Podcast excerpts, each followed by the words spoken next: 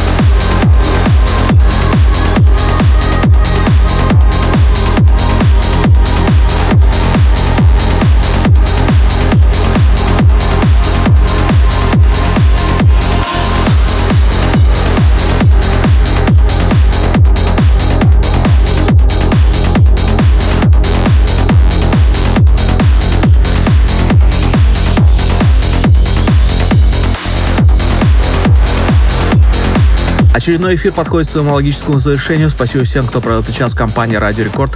Трек-лист эфира, как всегда, ищите на сайте radiorecord.ru. Кроме того, не забывайте голосовать за лучший трек выпуска по ссылке wiki.com popov.music и подписывайтесь на мой подкаст Interplay в iTunes.